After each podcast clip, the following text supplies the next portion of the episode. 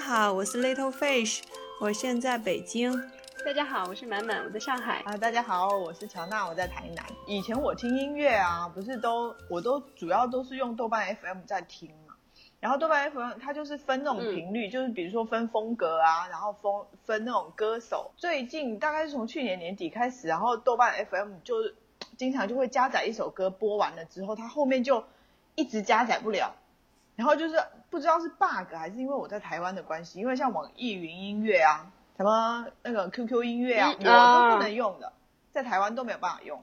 对，所以我今年年初的时候我就换成了那个 Spotify。很搞笑的是，然后他就我刚开始用嘛，然后他就推了我推荐了我一一张专辑，就是他们自己他会有那种收集的专辑嘛，收集的歌曲的专辑，然后他就说那个专辑呢是二零一九年最红还是最火的华语音乐的专辑，然后我就点开一看，嗯，我就发现里面每一首歌没听过。而且连每一个歌手我都不认识，而且完全没有听过。天哪！然后我就比比如说呢，不至于吧？不至于啊。像那个华晨宇肯定得有一个吧？没有没有，华晨宇得有一个吧？哎，我没有吗？我我可能没注意吧，因为那个时候我应该也没有怎么知道华晨华晨宇。我我应该是最近在看那个一些国内的综艺，我才会听到这个名字，像什么毛不易啊。这些我都是因为看国内的一些综艺才会发现这样子的人，不然我真的完全没听过。是的，像那华晨宇，我就是看综艺才觉得啊，我觉得他好好有意思啊，然后我才去听他的歌的。我我就说我基本上也是跟流行音乐那个隔绝好久，然后去年不是开始跑步了吗？然后然后慢慢提提高那个公里数嘛，然后发现很难坚持，后来就习惯那个一边跑步一边听歌。啊，对，这样子的话就比较容易坚持跑跑上几公里嘛。嗯，然后才那个逐渐就是也是听那个网易云音乐，偶尔就会点那个今日推荐啊。嗯嗯。然后那个觉得好听的，然后就把它那个存下来嘛。然后就是那个知道存一些什么白羊啊，或者是毛不易的，嗯嗯，什么夏天啊，什么今年夏天还是什么夏天的。后来去年。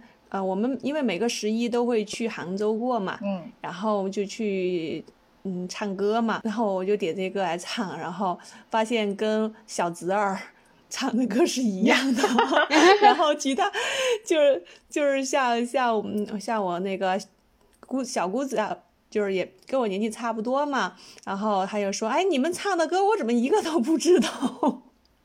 真的，就太神奇，我居然还能还能跟小侄儿的 保持同步。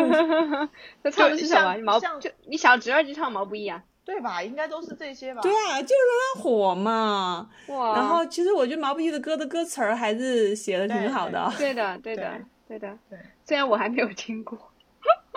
啊，是吧？哎，你你要去找来听听。我觉得他的歌词真的写的还不错。哇，我就我就是发现，我现就是现在其实就是听歌的时间都好少的，真的。对呀，我还好一点，是因为我们公司每天就是我们公司有一台那个客户提供了一台那种便携的音响，所以我们每天会轮流的每一个人去用蓝牙去连它，然后就去播你自己想要播的音乐。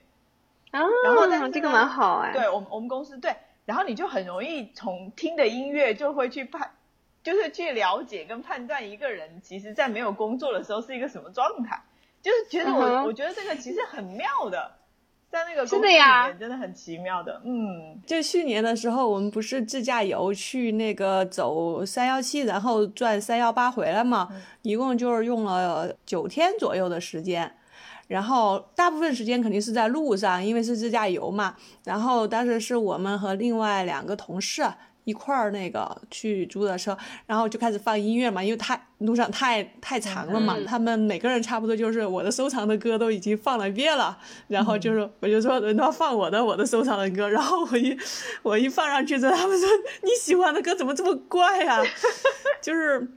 包括像陈粒的那些啊，就是我不知道你们听不听陈粒的歌，他本来唱歌的声音就很奇怪，但但是我还有些歌还是易燃易爆炸就是他唱的嘛，对，就是就是陈粒，对这首歌真的很炸的，很燃，你们一会儿马上去搜来听一下很好听，对，而且非常的，因为我觉得陈粒的歌本来他的词就写的挺有意思的，其实我还蛮喜欢就那种。带点中国风的那种歌。是的，是的，就很有态度的，其实他感觉蛮蛮有意思。所以我的歌没有放过三首就被他们 换掉，换下一个人的收藏。我我觉得我可能是就是听英文歌听的比较多一点，对，然后就是真的就是会，而且我就觉得我就是耳朵太忙了，我现在每天都要听很多东西，我感觉真的都就没有时间留出来听音乐了，真的有时候是这样的感觉。我我现在每天听的就是，呃晚上我呃也不是晚上，现在不能是晚上了，那个楼下邻居有意见了，我们 改到了白天，然后练鼓的时候。我还可以跟我儿子一起去欣赏一下那个那些鼓的音乐。我其实除了跑步的话，还有一个听音乐，就是上下班路上嘛。然后，但是我们基本上现在我不知道从什么时候开始，你知道我上下班路上我都要听很多学习的。哦，那你太上进了，我一一我一刻不能停，你知道真的是。哎呀，我们就上上下班路上，但是我们不知道从什么时候开始。就变成听那个古典音乐台，就是那个我们那儿原来有个台，嗯，就是它原来是交通频道，就是早上上班路上是两个人聊天的那种节目，然后就是啊，那个男主播说话特别搞笑，喜欢讲笑话，所以我们一开始就一直听那个台，后来不知道为什么，嗯、然后那个男主播就就就跳了跳槽了怎么着的，然后后来整个那个台就变成了一个。古典音乐台每天就是在放一些古典音乐。我今年还有一个听音乐，而且没有人在了吧？没有没有人做节目了，等于是。我就发现韩剧它其实它很经常会用一些很经典的、以前很老的电影，或者是很老的古典乐，啊、就是很经典的一些古典乐的音乐出来。就是做他的那个、嗯，那不蛮好的那个背景音乐，我就发现真的很有意思。我我就很喜欢收集那个电影的那个配乐那些，就都很好。对，嗯、像像我有一个习惯，就是虽然我这些年就是最近这好几年听音乐的时间比较少，但是我有一个很好的习惯，我觉得我就是会把我每年听的音乐把它下载下来，然后把它弄成一个文件夹，就是按年代，就是按年份。去把它每个年份有一个文件夹，然后你就会看到说你每一个年份你听了哪些歌，然后你就会发现那个 style 就是自己在变化，然后哪一年到底经历了什么。其实我就觉得这个这个方式还真的很有意思。那不就是跟那个网易云音乐一样的吗？那之前你看我我还可以从里边看到我自己听歌的一个风格啊，然后但是后来被我自从就是开始就是拿它来就是作为我的。哄睡工具以后，啊、然后然后就就彻底没有办法。像上次特别逗，之前网易云音乐不是推那种年度歌曲嘛，年度歌单呀，对呀、啊。然后我的那个上面就是全是我儿子最喜欢的歌啊。然后就是某一天你这个歌播放了多少遍，或者是 怎么怎么样，我就想到哎，太可怜了。嗯，对的。然后我的年度专辑全部都是我儿子喜欢的那些。嗯嗯。强大不是你最近刚让你的儿子也开始学那个学琴吗？对，对他刚好学，刚好上了四堂课，下明天要去上第五堂。所以说，你们决定送孩子学琴是什么？怎么决定的呢？哦，怎么决定？是你老公喜欢音？应该是说，觉得说应该要让他去接触一些音乐，但是具体是说他到底要学什么？嗯、比如说是学钢琴，还是学小提琴，或者学大提琴？就是这个，我是希望说。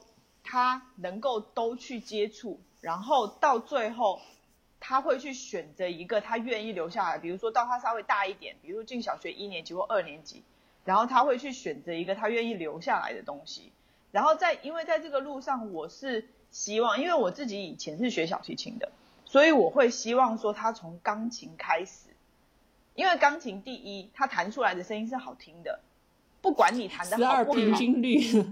对他弹出来的声音是好听的，然后第二就是你不管是要弦弦乐还是什么，你都需要去建立一个绝对音准，就是你要有那个音准出来，嗯、你才有办法去学那个弦乐，不然前期真的是一个很痛苦的事。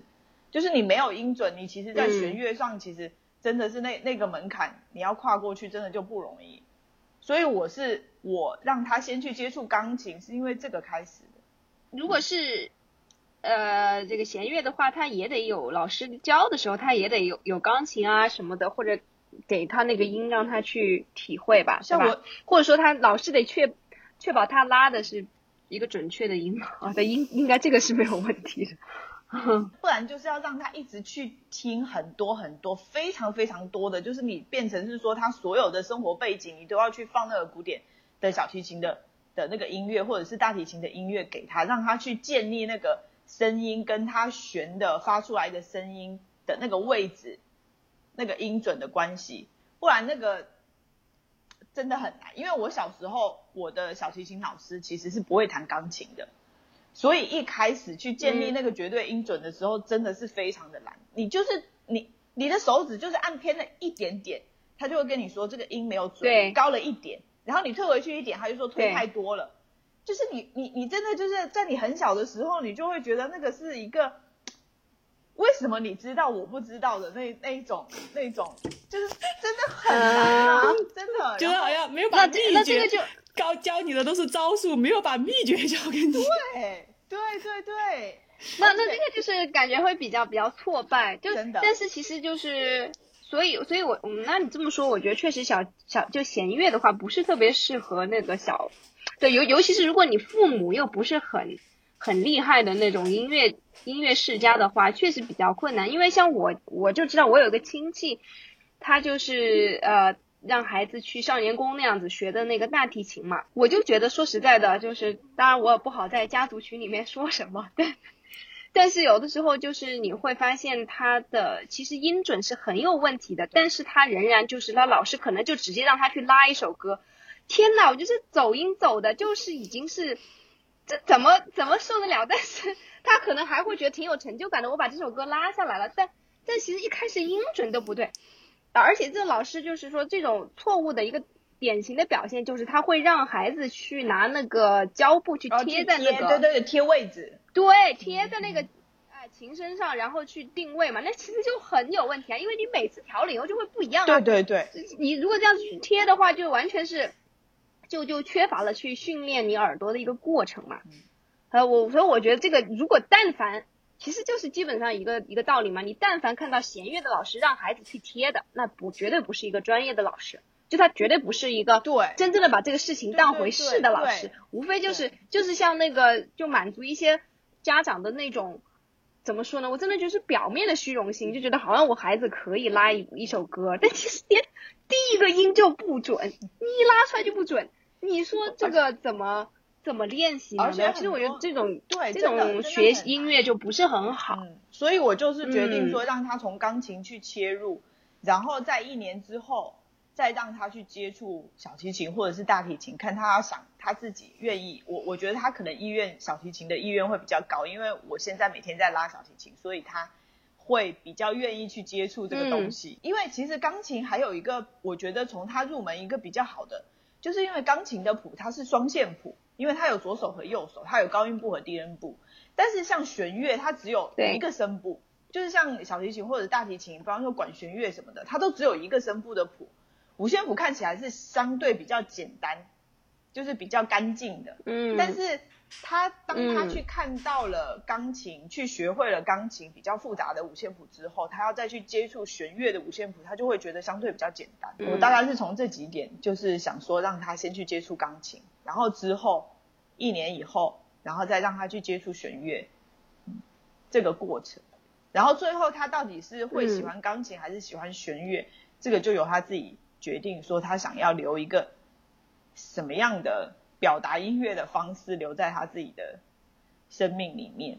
嗯，但我我反正我现在就是因为呃，我们我儿子的话就是 学了一年的鼓了嘛，架子鼓对吧？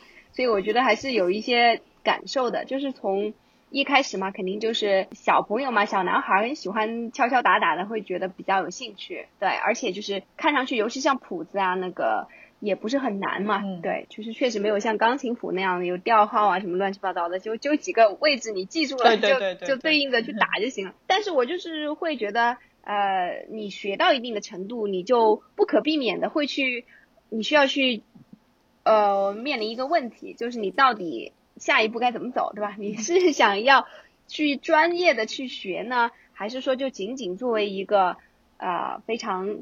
业余非常业余的一种爱好，因为这这两两条路要需要的付出的时间精力是完全不一样。就即便是说你你不是说作为一个呃，也不叫说作为爱好吧，其实我觉得作为爱好，其实你都需要每天有大量的练习时间。我就说纯粹是作为音乐的启蒙。那如果说纯粹作为音乐的启蒙的话，就就感觉你是不不需要在技术上面有多么大的一个提升的，对啊？但是如果你稍微要说专业一点点的路线的话，或者你想他学的就越来越好的话，其实就是需要不断的去呃突破他的舒适区，就不断的去就好又要更好，就感觉到一个阶段就会会比较困难一点。对，比如说像现在的话，因为之前疫情的原因，就一直都在家里面，我就带着他练嘛。反正就是，我觉得总的来说，我我们对他还是比较宽松的，也没有特别高的一个要求。那我就觉得，有的时候反反思我自己学习的一个过程，就会知道说，如果你不给自己提出很高要求，其实你就就很有可能你就不会进步啊，你就会一直一直就是。对吧？保持在那那种很很一般的一个状态，是完全有可能的。嗯嗯，对你可能会会的曲子越来越多，但是你技术上没有任何提升，就是只能不停的去学歌，然后熟悉谱子的一个过程。对对对对对，因为像就是一个重复的过程。像我们的情况，嗯，就更有意思，就是实际上我们是，就说在我们这边就是女孩子圈儿，就是小区女孩子圈儿，她们一般。在四岁的时候就会让小女孩去学钢琴，这简这几乎都是普及率非常高。然后呢，对，可能都没有想好是将来要做什么，就先学嘛。因为对。然后我们家小孩儿，嗯，他的朋友都学钢琴之后，他就想学嘛，攀比嘛。但是我觉得四岁有点太早了，而且我知道学琴非常的枯燥嘛。然后就说别那么着急，然后让他小的时候多玩一玩，然后到他五岁的时候都他已经心痒了一年了，我就说行吧，那去试一下，看你是不是真的喜欢弹钢琴。然后刚好我们家旁边就有个机构，然后他是那种就是会员制，然后你什么时候都可以去。然后随便你谈多久的那种，然后我们就去问了一下，刚好那个到五岁的时候，我们带小孩也带的烦的不行了，就没有一点自己的时间。然后那个机构的老师就说，那个啊，你就把孩子放在我们这儿就行了，只要我们关门之前，你想放多久放多久，你就干你自己的事情去吧。啊，我就觉得这个这个条件很有诱惑力。然后我们就给他报了钢琴，但实际上这个。这个效果最后导致了，就是说他的练琴时间非常的长，他每天都去嘛。当然，他收费肯定就是比那种课时的那种呃要贵，因为它是一个一个按时间收费的。所以说，我们就每争取每天都去，既然学了嘛，就每天都去。然后去了之后也都多练练。嗯，我们基本上就从五岁开始。每天去学一个小时，我们两两年下来，又觉得付出的那个精力啊，最后觉得跟你的那个学费比起来，你的时间成本更高。所以到了最后，嗯，到了这个两年之后，我们小学了嘛，小学之后，我觉得我我传统印象，我觉得是，呃，三年级以下应该还是不忙的，但实际上现在看看课业负担也是蛮重的，就是所以说我老公就开始觉得钢琴每天占的时间太多了。但是我就问我们小孩儿，我说，嗯，你还想接着学下去吗？因为咱们既然学，也不是说随便学一学，爱弹就弹，不弹就不弹，是吧？既然学就学好呗。然后他又想学，然后我们现在就成了比较骑虎难下，就是说，你不学吧，你这两年耗费了那么多时间，然后小孩自己 也达到一定程度，而且现在老师已经沉没成本就有点。对啊，老师已经开始逐渐把他朝技术上引了。就是说，以前就是因为我们老师跟我们说过一句话，还有说你必须在孩子的兴趣和他的准确度之间找到一个妥协点。就是你一开始如果那么严格的去要求小孩子的话，他很快就很烦了，就不想谈了。但是到了现在，现在两年以后了嘛，就已经过过那个时期之后，现在得严格要求他技术了。所以说现在抠他细节也把他抠的是。挺烦的，曲子也越来越难了。每次学一个新谱子，真的是自己一边弹一边哭，自己又不想放弃，又觉得太难了。真的那个看着那那么小一个小孩子，那种心情无比复杂。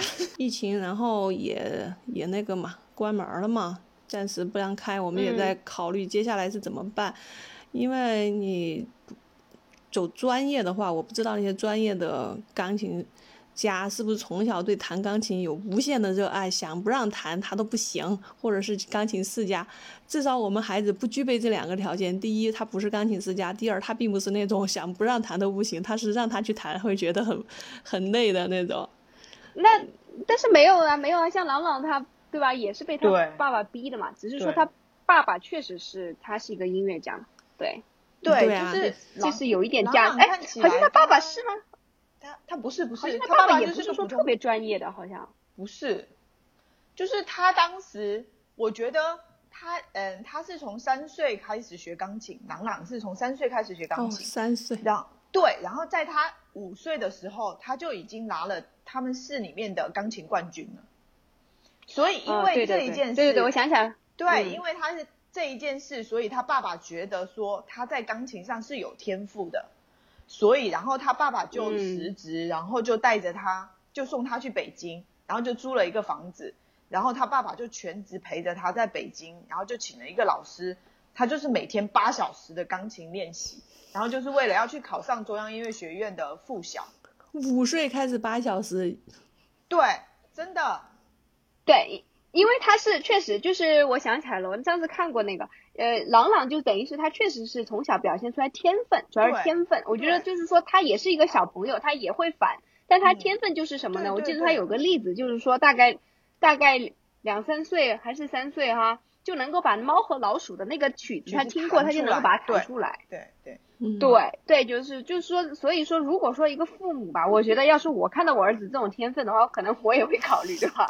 对。但是但这个这个就就绝对是一些比较少见的一种一种情况。对，就对，像我们对于自己的孩子是没有看到这种超乎常人的天分的，只是说我们家孩子有个特点，就是说即使弹琴这么苦，他也能坚持，能够自己一边哭一边弹。这个不是我们逼他的，就是他自己还是有一种不想放弃的这种决心。我觉得，就是说刻苦和天分比起来，他可能是偏向于刻苦的这个。但是这也是只是在一天一个小时，他坚持也就坚持了。如果在这种情况下让他坚持一天八个小时，肯定是受不了的。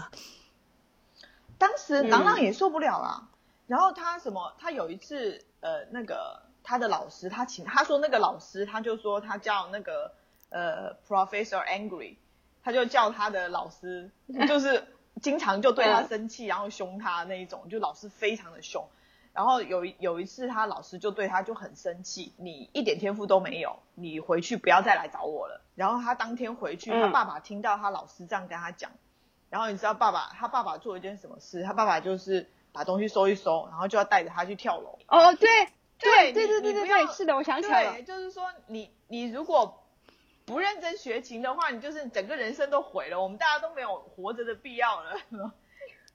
对他爸爸是也是非常偏执的。对对对，要成为一方面的，所以他都都得有偏执和疯狂啊。对对，他他之前好像也是对跟他爸爸也是关系很不好的吧？应该是后来对大了以后慢慢慢慢的去和解的。嗯，对，所以我觉得这种故事是完全没有办法说去参考的，对吧？没有任何参考价值。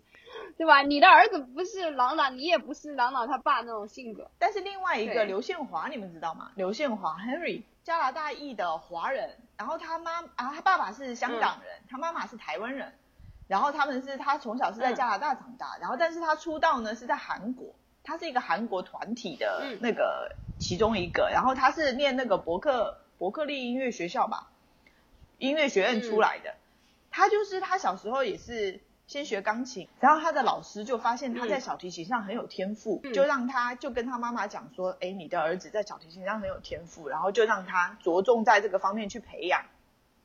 然后他就说，嗯他当时他妈妈也是每天反正就是强迫他每天要练琴，要练琴。然后他说那个时候他自己也很烦，但是他的他们家庭相对来讲，就是看他家庭的关系，然后他跟他爸妈的关系就。好像就处得很融洽，还是说我觉得那是因为在国外的关系，就是你爸妈不可能把你们家小孩就是逼成跳楼的那种。对对对对对，就是可能是还是观念上什么的，我就觉得他整个人就是非常开心的，很喜悦的，然后很天真的，就会让我觉得，哎，我就还蛮欣赏他的，而且他，我觉得他拉琴拉小提琴是很有那种热情，跟他不是在炫技的那一种，就是你会听得出来他的音乐里面是有热啊。那你说你，比如说你钢琴上天赋一般。你小提琴上很有天赋，这个到底是什么天赋呢？小提琴上的天赋是什么天赋呢？我我也不知道。实际上，刘宪华他其实除了小提琴最厉害之外，他其实弹钢琴其实也很厉害，而且他还会好对呀，我觉得应该就是你在音乐上有天赋的人，其实是会在每一种乐器上其实都很厉害的。就是可能只是对呀，因为这就触类旁通嘛。对对对对对对对。所以说，对我们家小孩来讲，我觉得他的那个钢琴老师还是蛮有意思的。就是他刚开始学钢琴的时候，碰到那个机构的老师，是一个长得非常漂亮的一个老师，非常温柔，对他的要求也不是很严格，所以那个时候他的积极性没有怎么被打击。就是觉得自己挺挺挺好的，过过几天又学个新曲子，过两天又学个新曲子，就让一级一级往上升，他就很高兴。然后现在就是来了一个比较严格的老师，嗯，就是他自己本身弹琴很厉害，然后他对学生也很严格要求，就会抠他的细节了，就包括他的连音的抬腕腕的动作到没到位，这个都他都要都要纠正。所以说，我们 家小孩现在也是进入了一个比较痛苦的这种。严师的这个状态，但是就像满满说的，你到一定程度，其实你现在让他识谱啊，已经没有问题了。你让他对着谱子把一个曲子弹下来也没有问题。那你这个时候好坏不就是在你的那个表现力上面了吗？你的轻重和你的各方面了。但是，我我也是在想这个问题啊，就是说，那有没有可能，就是有没有音乐机构这样去尝试过？比如说，在这个阶段，我不是说纵向的去发展他的技巧。我就横向的再进一步的去发展他对音乐的理解呢，比如说，我就不要你只是只是会认谱，你要能够理解，比如说这个它的和弦走向是怎么回事，对吧？这首曲子是怎么写出来的？它为什么就要这么来写？就这些他们会学吗？这个机构里一般不教，包括我去问过那些，嗯，他们像刘时空那种每小时两百到三百的老师也不会教这些。对，其实我觉得我们现在那个老师比较好，就是说他虽然不去分析红片结构，但是他他会每一首曲子之前，因为他们小孩的那个曲子不是有一般会有个小图片嘛？他就会跟我们孩子先讲，比如说这是一个圆舞曲。你看啊，这个就是他们在跳舞，你穿着漂亮的裙子，在那个呃一个舞会上这样很圆滑的跳舞，所以你这个曲子要弹的是很优美的，就像你就像一个你看过那种八音盒上的那个跳舞的娃娃那种那种感觉，就要跟他讲一讲，或者就是说啊这个曲子是这个挺好的呀，对，就是这个曲子是呃你的左手在唱歌，右手在跳舞。嗯，就是要给他讲这种感觉，让他先去体会一下。所以我觉得这个老师比较好的，就是至少，至少他讲这些，我觉得这对小孩子挺有用的。然后有时候那个小孩子，比如说弹的不稳，他就说，像你这个样子，就像你走路，一只腿手，一只腿长，一只腿短的时候走出来是什么样子的？不是一瘸一拐，这样好看吗？不好看的。所以你得走稳呢。就是，所以我觉得对于小孩子的教学，能够这样很形象的给他比喻一下，我觉得，所以我觉得这个老师还是蛮好的。我我前两天是有看到一个让我觉得是一个非常，至少是我心目中很理想的一种学乐器的状态的一个例子，就在 YouTube 上看到一个韩国的小女孩，她两岁的时候就开始学小提琴。你说两岁的小孩子，他手指那个很软吧？他你知道，但是我觉得他真的是一个非常理想的一个 case，就是让我觉得说，原来学乐器是可以这样用这样的方法去教他的。他从两岁的时候他就开始拉，嗯，小星星，他妈妈就从两岁的时候开始拍他的那个视频，他就拉那个一闪一闪亮晶晶。因为我以前学小提琴，我就知道说我学小提琴是怎么学的，刚开始我的琴一定要夹，就是我光夹琴就夹很久，就是一个礼拜或者是什么，每天要夹半小时，嗯一直夹到说你的手可以不扶在琴把上，你才有办法去按弦什么之类的。但是这些方法嗯或然后就开始拉空弦，你的空弦一定说要拉出来是至少不像锯木头的声音之后，你才有办法进入下一嗯步的学习，这样子。嗯但是你说这样子的标准，其实对于一个两岁的小孩子小孩子来讲，他是没有办法达到的。我不知道他老师具体是怎么教的，但是从这个小女孩表现出来的方式，就是她拉出来的声音，我不管它好不好听。她其实两岁的时候，她拉出来的声音就是咯啊咯咯啊咯这样这样子的声音，就是很嗯很声音很不好听的，但是她的音是准的，嗯它的音是准的，就是嗯。一三一三亮晶晶，但是它拉出来的声音是非非常不好听，叫咯咯咯咯咯咯咯，就这样拉出来，但是他整个人是非常嗯。享受在其中的，就是他站着，嗯然后就拉琴就非常的开心，然后一直就是他妈就是每个礼拜每个月都会帮他拍视频，然后你就会看着这个女孩，这个小女孩一点一点的，你会发现说她在学了一年之后，其实她拉出来的弦的音，其实都还根本没有世俗意义上的标准，就是说他的那个弦的音拉出来是漂亮的。但是他整个人的状态是非常沉浸在音乐中的，他拉琴就是会那种会动啊，然后会跟着音乐这样韵 韵律的动啊，然后他的音是非常准的，所以他整个状态表现出来是非常好的。然后一直到现在，他已经六七岁了，你就会感觉到说，他这个小孩子拉小提琴是有热情、有 passion 的，你会感觉说他是在这条路上走得下去的，不管说他是不是走到专业的那条路上去，我就觉得小提琴一定会陪伴他一辈子。这他就真的就是很爱这个东西，然后他拉出来的音乐，就是到六七岁，他现在的技巧啊，然后他的那个拉出来的弦音，就是他已经进步到一一个非常不错的状态了。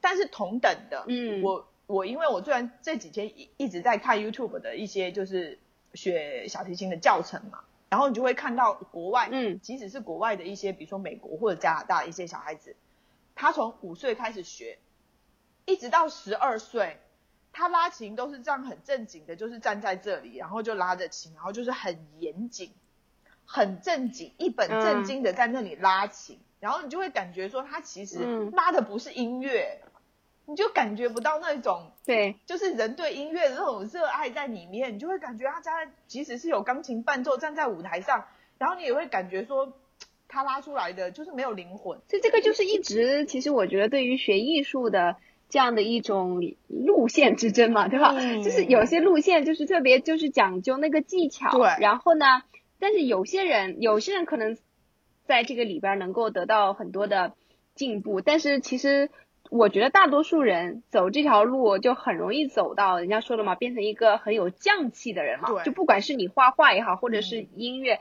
就是而且你会发现，就如果你是你没有灵魂的话，其实你光有技巧是对对，没有用的。是是其实打动不了人，对吧？嗯你反倒是那种，就你技巧可能稍微好没有那么对好，但如果你真的有有热情在里面，有理解在里面，可能还会有一些比较好的发挥。确实，我觉得就是这个这个，其实也就是跟教育一样嘛，对吧？就是教育任何的呃做任何的时候的教育，就都是需要去唤醒这种热情的。我觉得这个特别的重要。对如果你最后变成老是在那个一些很细枝末节的技巧上面，就是或者你自己都有点遗忘初心的那种，我就确实，对吧？对就就会很没劲。对，我就觉得他那个嗯小女孩的老师，我就觉得她真的很厉害，就是她能够把一个两岁的小孩子，就是一直让他保有这种对热情、对音乐这种热情，而且小提琴真的太难了。但我觉得这个肯定还是跟小朋友他自身的那个天分还是有关系的。如果我就是老是音准拉不好，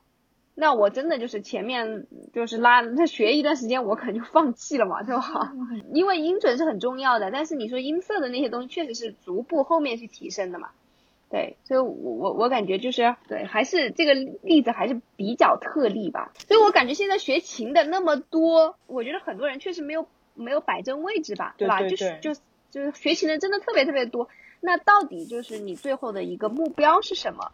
我我觉得就是真的是要家长其实要想清楚的。我感觉很多时候可能，嗯，还还是会比较跟风啊，或者说就是想找一个事情让孩子做一做的这种想法的也占挺多的。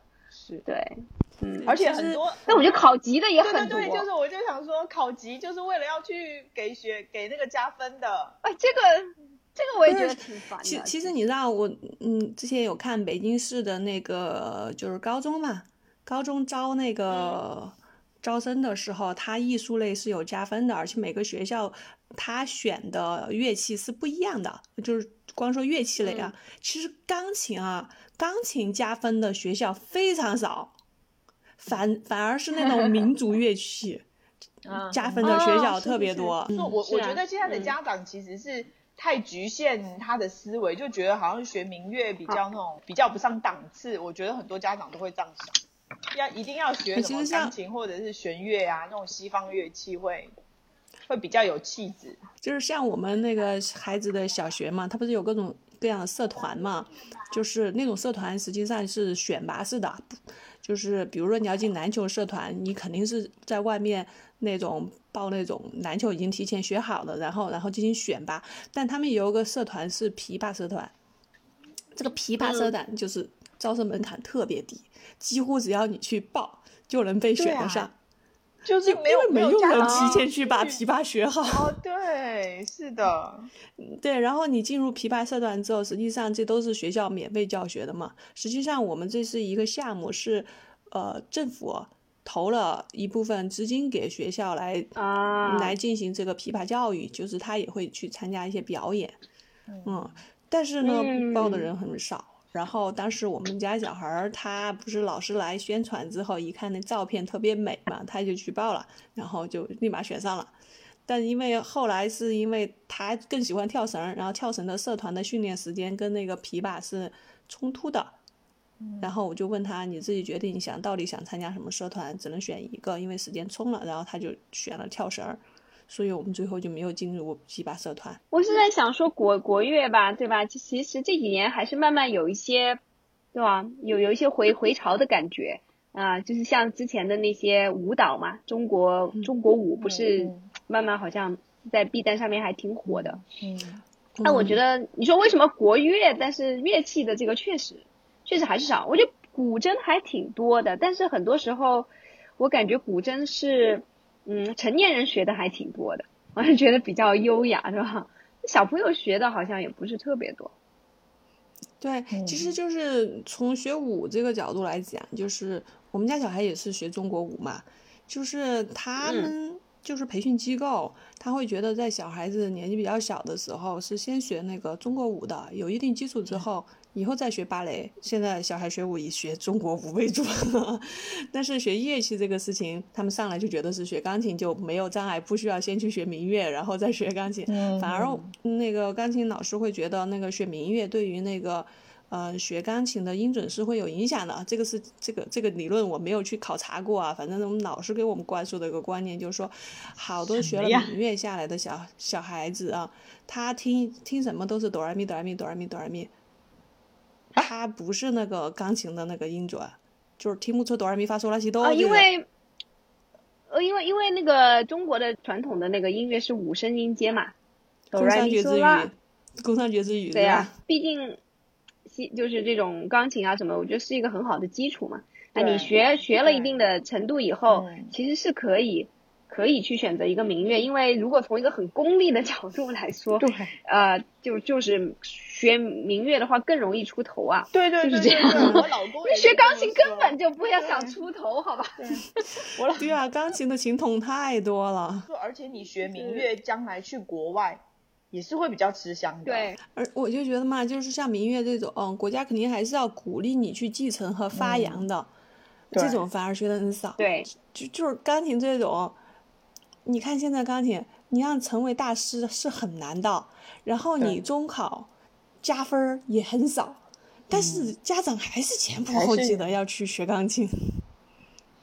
对，所以所以我觉得就是说要要想清楚你到底学这个钢琴的目的在哪。对，就包括说我们之前说要你其实对他们培养呃乐感呐，对吧？培养音准非常有帮助。那那既然是这个目标，我们达到了这个目标以后，其实就应该想下一步干啥，吧？对对。如果你去追求真的技巧上不断提升，我觉得这个有什么，嗯，怎么说，就是其实也很功利吧。就是从功利角度有什么意义呢？对吧？你再提升，你也提升不了大师的那种那种程度，你也不可能提升到真的到拿这个吃饭的程度。那如果是这样的话，不如我我觉得就去研究音乐方面的会比较有意思呀，对吧？比如说我就说了嘛，就是去研究去学乐理，我觉得会会很有意思啊。就是比如说这个钢琴上，像他两只手弹的，我这个左手的和弦是怎么配上去的？嗯，对吧？我为什么配这个就好听，配另外一个不好听？嗯，那这这些东西我就去研究，就很很有意思呀。然后慢慢慢慢的，这个小朋友他可以就是去学一些编曲了嘛，相当于就是作曲的这种东西，对吧？他就可以